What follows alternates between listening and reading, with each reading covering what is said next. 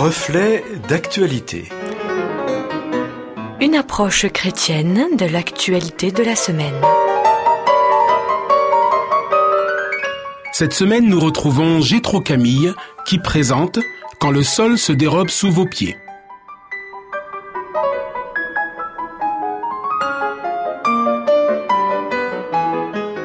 Comment ne pas être abasourdi, terrifié même, quand le sol se dérobe sous vos pieds?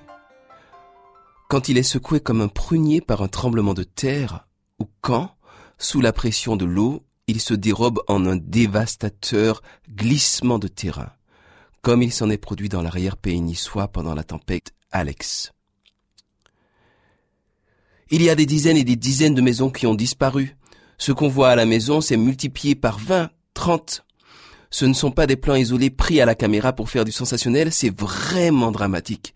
C'est partout, a raconté monsieur Ginesy, président du département des Alpes-Maritimes.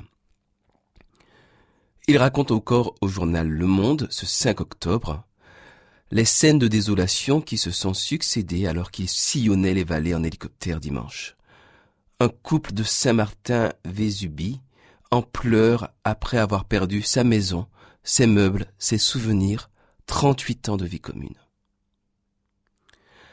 38 ans de vie commune balayés en quelques secondes par une coulée de boue.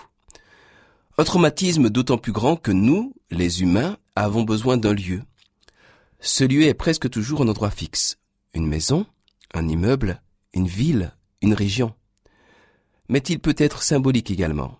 Le centre du camp, le feu, la hutte communautaire des peuples nomades. De nombreuses études ont d'ailleurs montré que les personnes sans domicile fixe souffrent fréquemment de troubles psychiatriques liés à l'absence de lieu auquel se référer, auquel s'ancrer, auquel s'identifier. Un lieu, c'est un peu comme le sol sous nos pieds. C'est une certitude, c'est un substrat. Alors quand ce lieu disparaît, que reste-t-il? Voilà une question à se poser de temps à autre, je crois. Je me la suis posée quand un autre lieu symbolique a tremblé sous mes pieds. La France. En effet, quand un de mes collègues ayant contracté la Covid a failli mourir en s'étouffant, sa femme a contacté les services de secours qui ont simplement refusé de se déplacer, arguant, à juste titre, que les hôpitaux étaient en surcapacité et incapables de recevoir du public. La certitude que j'avais, qu'en France, on serait automatiquement hospitalisé en cas de coup dur, en a pris elle-même un coup, ainsi que ma vision très positive et très chauvine de mon pays. Notre incapacité à produire les masques dont nous avons besoin, notre dépendance des produits asiatiques, notre manque de discipline amenant la deuxième vague d'épidémies que nous constatons actuellement, m'ont amené à repenser mon rapport à la représentation de ce lieu physique, mais aussi symbolique qu'est la France. Oh, la France, je l'aime toujours autant. Mais certainement ai-je moins de certitude. Et j'en arrive à ce point. Si nos lieux physiques ne sont pas indestructibles, et si nos lieux symboliques peuvent être aussi altérés par les circonstances, quelle garantie pouvons-nous en avoir particulièrement dans la perspective chrétienne? Du point de vue physique, aucune garantie. Jésus lui-même, le Fils de Dieu, n'en a pas eu. Du point de vue des lieux symboliques que sont la patrie, la famille, le village, la communauté, guère plus. La vie peut être tellement fragile et tout disparaître en un clin d'œil.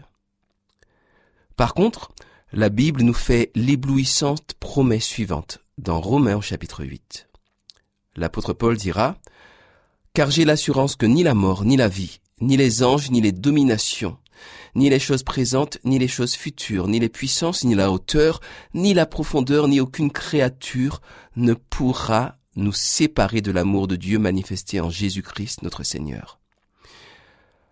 La foi dans l'amour de Dieu, avec sa fragilité, ses limites conceptuelles et parfois le poids des traditions religieuses, est encore ce qui nous permet le mieux de nous tenir moralement debout et de cultiver notre humanité dans la détresse. Et ça marche, ça marche, mais toutefois à une seule condition, Que ce soit une foi pratique, à l'image de celle de Jésus, tournée vers le prochain et ne cherchant pas son intérêt propre.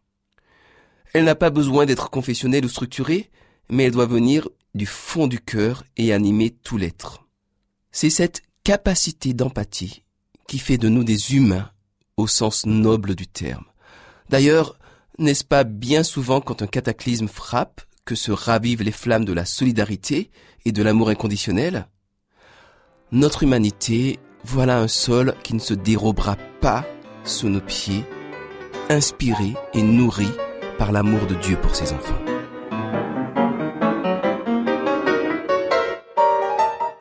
C'était Reflet d'actualité avec Gétro Camille.